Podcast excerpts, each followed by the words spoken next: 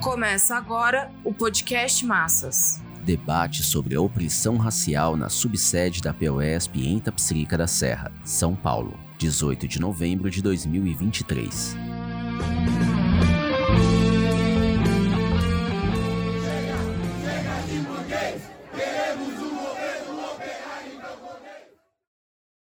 É, acho que primeiro é importante dar um contexto, né, em que em que momento que acontece esse 20 de novembro, né? Cada ano tem uma, uma diferença para o outro, né? Não é sempre igual, a gente não fala sempre a mesma coisa.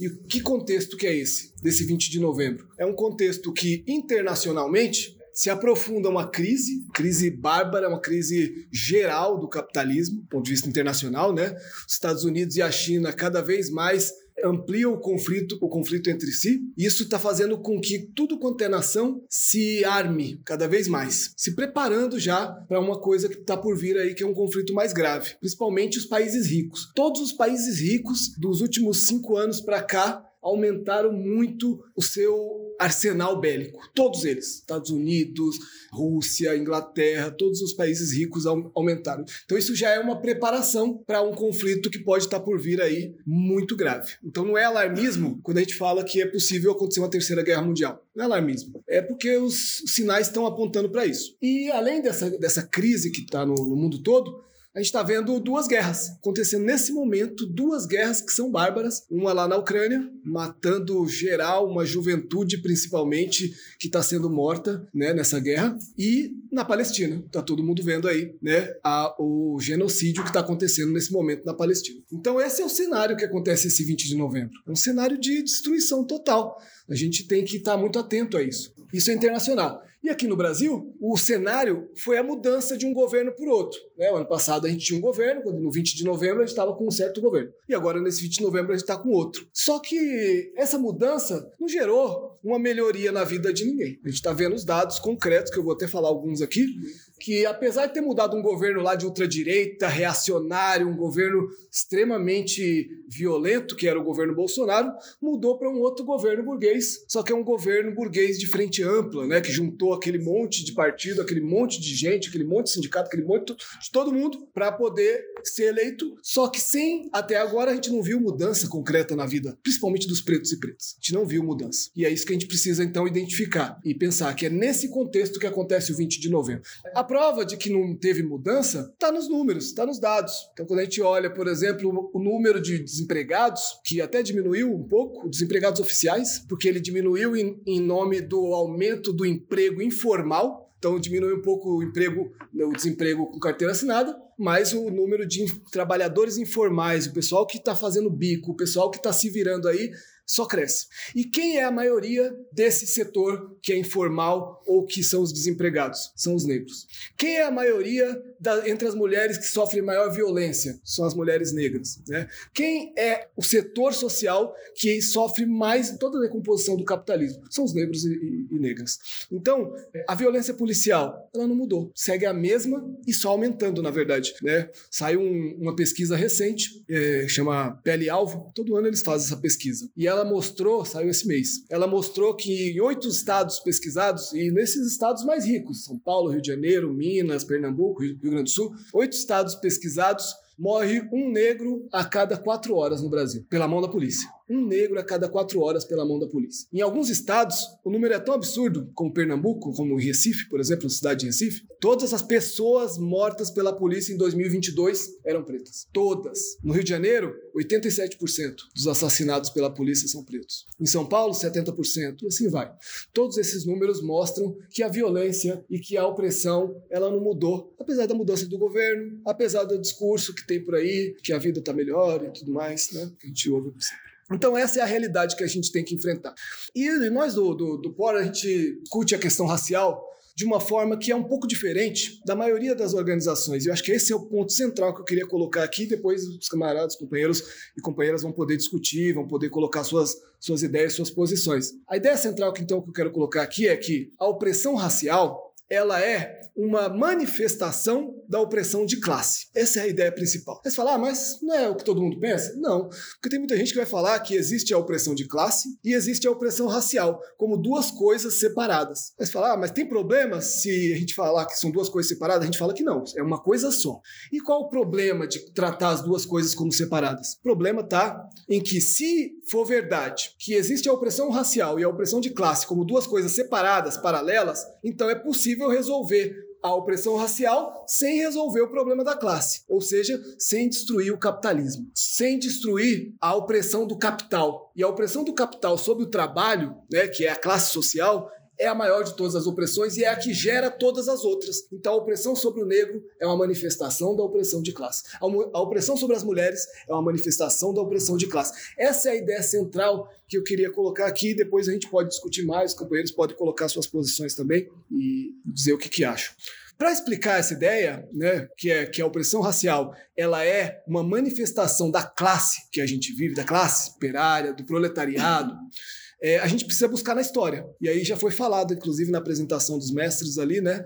Que existe, a nossa história, a nossa história brasileira é marcada pelo, pela escravidão. E quando acabou a escravidão, não acabou a opressão sobre o negro. Isso o colocou e está corretíssimo. Acabou uma forma de opressão, acabou uma forma de escravidão, mas a gente passou para uma outra forma de escravidão, que é a escravidão assalariada. Uma máscara de liberdade foi dada para gente. Essa máscara de liberdade fala que você não tem mais um dono. Você agora é livre para vender a sua força de trabalho para qualquer capitalista, o que não é verdade. A gente aqui pode escolher o emprego que você quer, a gente aqui pode escolher para qual capitalista a gente vai, vai, vender a nossa força de trabalho? Não pode escolher.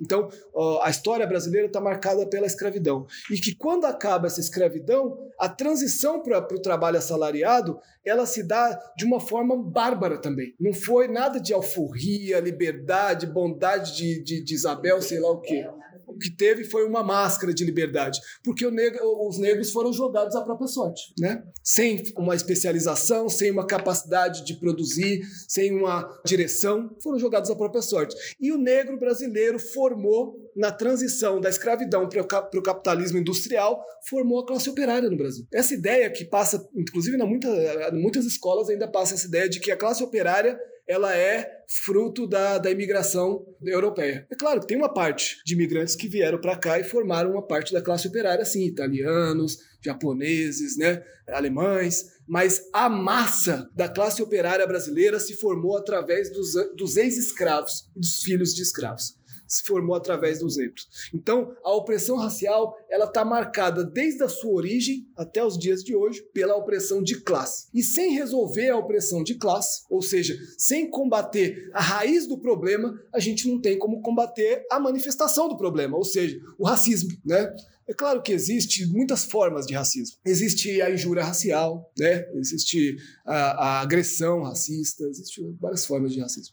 Mas a principal forma de racismo, ela se dá pela condição material. A principal forma de racismo é quando a gente percebe que a maioria dos desempregados é negro. Quando a gente percebe que, quando a gente olha nos moradores de rua, a absoluta maioria é de pretos e pretas. Ou quem tem problemas é, psicológicos nas ruas, né, que a gente vê muito por aí, são negros, quase todos eles. Entre aqueles que trabalham, o salário menor é dos pretos e pretas. Então, não tem como separar, ah, para concluir, não tem como separar a opressão de classe da opressão racial. Mas e, e, a gente precisa estar muito atento nisso, porque sempre vai aparecer teorias, e aí são teorias burguesas, a gente tem que falar isso, que são essas teorias que vão dizer que não, são duas opressões e que às vezes elas se conectam. Vocês já ouviram falar na ideia de interseccionalidade, Sim. que é quando você conecta as duas, elas são interseccionadas, mas são duas coisas. Alguns vão falar que elas são paralelas, acontece junto, e tem que combater as duas, né, separadamente. Mas de novo, concluir. Quando se diz que está separado, seja interseccional ou seja paralelo, a conclusão é de que é possível resolver o racismo dentro do capitalismo. A gente vai dizer que não.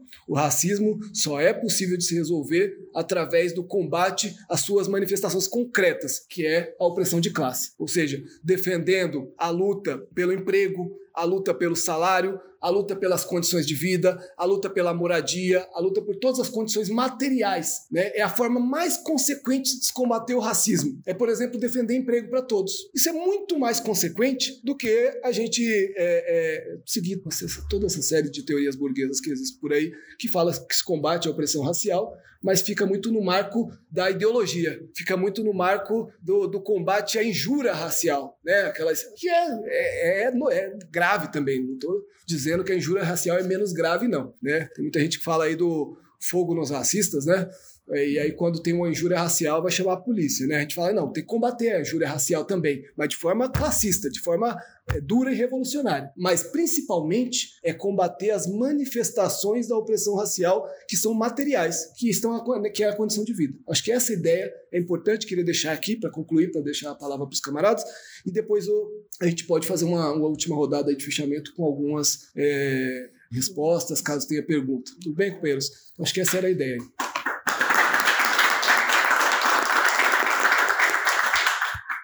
Após uma primeira rodada de exposições, foi aberto para intervenções do plenário. Camaradas, olha, o marxismo elaborou uma resposta ao problema das opressões. Só que o reformismo também elaborou. E se você for pegar a linha do reformismo para o problema das opressões, você vai ver uma política que está assentada basicamente em dois pilares, que é uma linha de combate através da educação e da coerção. Essa linha, ela inclusive teve espaço dentro do governo do PT na experiência brasileira. Teve presente também, por exemplo, na experiência boliviana de Morales e do Mas, em outras experiências pela América Latina. E o que, que a gente viu como resultado dessa linha que o reformismo traçou para combater o racismo, para combater as opressões? O que a gente vai ver é que existiram certos elementos que foram comemorados como conquistas que, do ponto de vista da própria doutrina deles, foi bastante elevada. Você pega o caso do Brasil com o Estatuto da Igualdade Racial. O Estatuto da Igualdade Racial é um documento bastante completo. Quem teve a oportunidade de ler o Estatuto da Igualdade Racial sabe disso. Ali está previsto igualdade de, de, oportunidade de emprego e etc. Só que recentemente nós tivemos, inclusive, um ato comemorativo dos 10 anos do, do, Estatuto. E qual é o quadro que a gente herdou de 10 anos de aplicação do Estatuto da Igualdade Racial? O que a gente viu foi que a burguesia está tirando o que deu com a mão esquerda, o dobro com a mão direita. Aquilo foi comemorado como conquista, não só não saiu do papel, como hoje as estatísticas mostram que o quadro piorou. Vejamos o caso das cotas, que é uma, é uma, uma conquista do movimento negro que nós defendemos que se cumpra, para que seja feita a experiência. Mas vejamos, do ponto de vista concreto, o que, que resultou. Hoje, as estatísticas mostram que, do ponto de vista da, da quantidade na, em relação ao conjunto da população, nós temos menos negros nas universidades públicas. Nós temos menos negros. O quadro piorou. Que mostra que o problema fundamental está na classe. O problema fundamental está no fato de que nós temos um, um, um sistema produtivo em decomposição. Quando a gente fala de colocar a solução pela via da educação e coerção, nós estamos falando que a coerção quem que exerce? Quem que é, é capaz de, de punir? É a polícia. Nós vamos colocar uma, uma tarefa histórica do movimento que é sanar essa chaga que é o racismo na mão da polícia? Da justiça dos brancos e da burguesia. Quando eu falo da educação, a gente está vendo que a, a, educação, ao invés de, de elevar, ela mutila física e intelectualmente a juventude que estuda nas escolas e os próprios trabalhadores, em que pese o nosso esforço nadando contra a corrente para poder fazer o melhor. Nós vamos acreditar que a educação que está decompondo, que está deteriorando a, a vida de trabalhadores e jovens dentro daquele espaço vai ser resposta para o problema do racismo? Não, o POR é bem claro nesse sentido. A resposta para o problema do racismo é a luta de classes. São os métodos de luta do proletariado. É a greve, é a insurreição, é a revolução e é o socialismo. Encerradas as contribuições, passamos às exposições finais da mesa. O camarada do POR retoma sua exposição, esclarecendo uma afirmação feita por um participante do plenário de que sua fala igualava os governos de Bolsonaro e Lula. Acho que primeiro é esclarecer, né? O companheiro falou que eu, comparei, que eu coloquei em pé de igualdade o governo Lula e o governo Bolsonaro, não foi isso. E eu acho que ninguém, sua consciência, fala que são governos iguais. O que, que eu falei? Que diante da opressão racial não houve modificação do governo Lula para o governo Bolsonaro. E aí eu mostrei uma série de dados de que a opressão racial permaneceu esse ano da forma mais brutal possível, no desemprego, na miséria, na falta de moradia, na violência policial, na matança, na chacina. São Paulo a gente teve uma chacina de 28 pessoas recentemente. Na Bahia, a mãe Bernadette foi citada, foi assassinada lá nesse governo, não foi no governo Bolsonaro. Na, no Rio de Janeiro, acho que teve chacina esse ano, nesse governo, não foi no governo Bolsonaro. Então não estou, obviamente, querendo dizer que são iguais. Agora, ser diferente não significa que necessariamente um é melhor que o outro. São diferentes porque têm problemas, o seu efeito nocivo aos trabalhadores, aos explorados, são diferentes entre os dois, mas os dois têm. Se do lado do, do governo Bolsonaro a gente tinha um governo extrema-direita, extremamente violento e, e que impulsionava a violência através do próprio presidente. No governo Lula, a gente tem um governo de conciliação de classes em que ele trava a luta através da conciliação dos sindicatos. Ele trava completamente e coloca todos os movimentos a reboque do governo, do governismo. E isso inclui o movimento negro organizado. Essa é uma crítica importante que, infelizmente, a gente não vai poder desenvolver aqui. Mas o governo negro organizado ele está a reboque do governismo. Ou seja, dedica todo o seu apoio a esse governo, trocando a luta, né, a luta direta, a luta pela, pelas reivindicações mais sentidas dos, dos negros e negras, que é o emprego, o salário, os direitos, a moradia, a alimentação, etc. É nesse marco que a gente está tá fazendo debate. Então não é que, que são governos iguais, mas de forma nenhuma dá para a gente se iludir com a aparência de um governo que sobe a rampa com um monte de oprimido lá, de representantes dos oprimidos, mas que ao longo do tempo foi eliminando um a um. As mulheres foram do, dos postos de, do alto escalão foram sendo eliminadas. Já foram três mulheres eliminadas dos postos de alto escalão no primeiro ano. O cacique Raoni acabou de fazer uma grande declaração aí, porque se sentiu é traído, porque ele subiu junto à rampa. Só subiu. Só subiu a rampa e depois nunca conseguiu mais falar com o Lula por telefone. Então a gente, a nossa crítica é para não é para a gente sair da aparência e ir para a essência do problema, né? E isso, quando eu apresentei esse livro, não é que o Porter ele inventa uma nova teoria sobre as opressões. Não, a gente vai buscar no marxismo e só desenvolve de acordo com as particularidades que acontecem na situação concreta. E nesse sentido, né, citando o marxismo, um dos pilares é a diferença entre aparência e essência. A gente tem que saber diferenciar essas coisas. Uma coisa é a aparência, né? A aparência que mostra para a gente, por exemplo, um documento que o companheiro citou, que é o Estatuto da Igualdade Racial. Ele foi amplamente comemorado em 2010 quando foi lançado. E dez anos depois, em 2020, teve uma comemoração ampla pelo petismo, pelo, pelo Lula fez a live dele lá, comemorando os 10 anos do Estatuto, Estatuto da Igualdade Racial. Só que na live, eu convido todo mundo a assistir essa live, porque ela chega a ser cômica. Ele não conseguiu mostrar um dado que melhorou na situação em 10 anos. Como você comemora o papel? A gente não pode mais comemorar papel, comemorar documento, comemorar projeto, comemorar símbolos. A gente tem que comemorar, se, se for para comemorar, melhora concreta de vida, material. Né? Então é nesse sentido que a gente tem que a gente faz a crítica a esse governo, porque ele está no campo das aparências e a gente tem que sair do campo das aparências. A cota é aparência, foi mostrado aqui. A situação não melhorou nesses 12 anos de cota. Agora foi aprovada, foi renovada de novo, uma grande comemoração, sem que a situação concreta das massas negras tenha melhorado. Uma parcela maior entrou na universidade, sim. Mas a situação concreta das massas negras em geral não mudou. A gente continua sendo os mais massacrados, os mais violentados, os mais mortos pela polícia, os mais desempregados, os que passam fome. Todos esses dados, nenhum dado mudou. Então, se a gente vai comemorar e vai falar que esse governo é o quê? Que ele é um grande governo porque ele sobe a rampa com preto e índio e mulher? Não.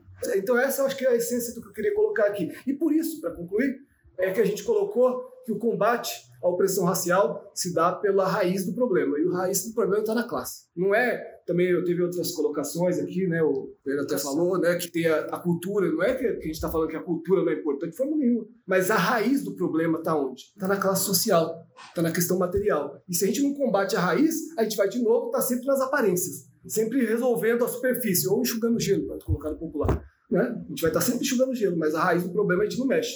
Então o combate tem que ser na classe social derrubar a burguesia, derrubar aquele que estrutura toda uma sociedade para poder garantir a manutenção da opressão, que é a burguesia. Se não combater a burguesia, não adianta, a gente vai estar sempre na aparência. Acho que essa é a ideia geral assim, que eu queria colocar.